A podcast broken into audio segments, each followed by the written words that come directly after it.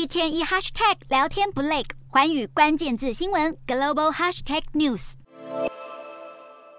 对世界贸易组织 WTO 来说，Made in Hong Kong 和 Made in China 是不同的，但是美国却要求从香港出口到美国的商品。都必须标明是中国制造，也就是美国人不承认港产这回事儿。结果，WTO 仲裁小组二十一日打脸美国，认定美国违反了 WTO 的规则。然而，美国并不打算配合 WTO 的规定，还扬言不会把基本国安问题的判断或是决策权让给世贸组织。美国在川普总统任内因应香港国安法的立法，取消对香港零关税的优惠待遇，还规定所有香港出口到美国的产品都不得使用香港制造的标记，必须统一使用中国制造。事情在两年多之后的现在，由三人组成的 WTO 仲裁小组判定美国的标志措施对来自香港的商品构成不公平歧视。仲裁小组还表示，美国的措施不符合 WTO 的国安事务豁免资格，因为美国和香港并没有达到国际关系紧急的程度。裁决出炉后，美国可以在接下来六十天内提出上诉，上诉期间裁决不会生效，否则裁决将通过执行。香港工业总会则表示，香港制造是香港的重要品牌，一直是优良品质保证。美国的产地地来源。标记规定对香港厂家造成了负面影响。其实这已经是这个月之内美国第二次被 WTO 裁定违反规定。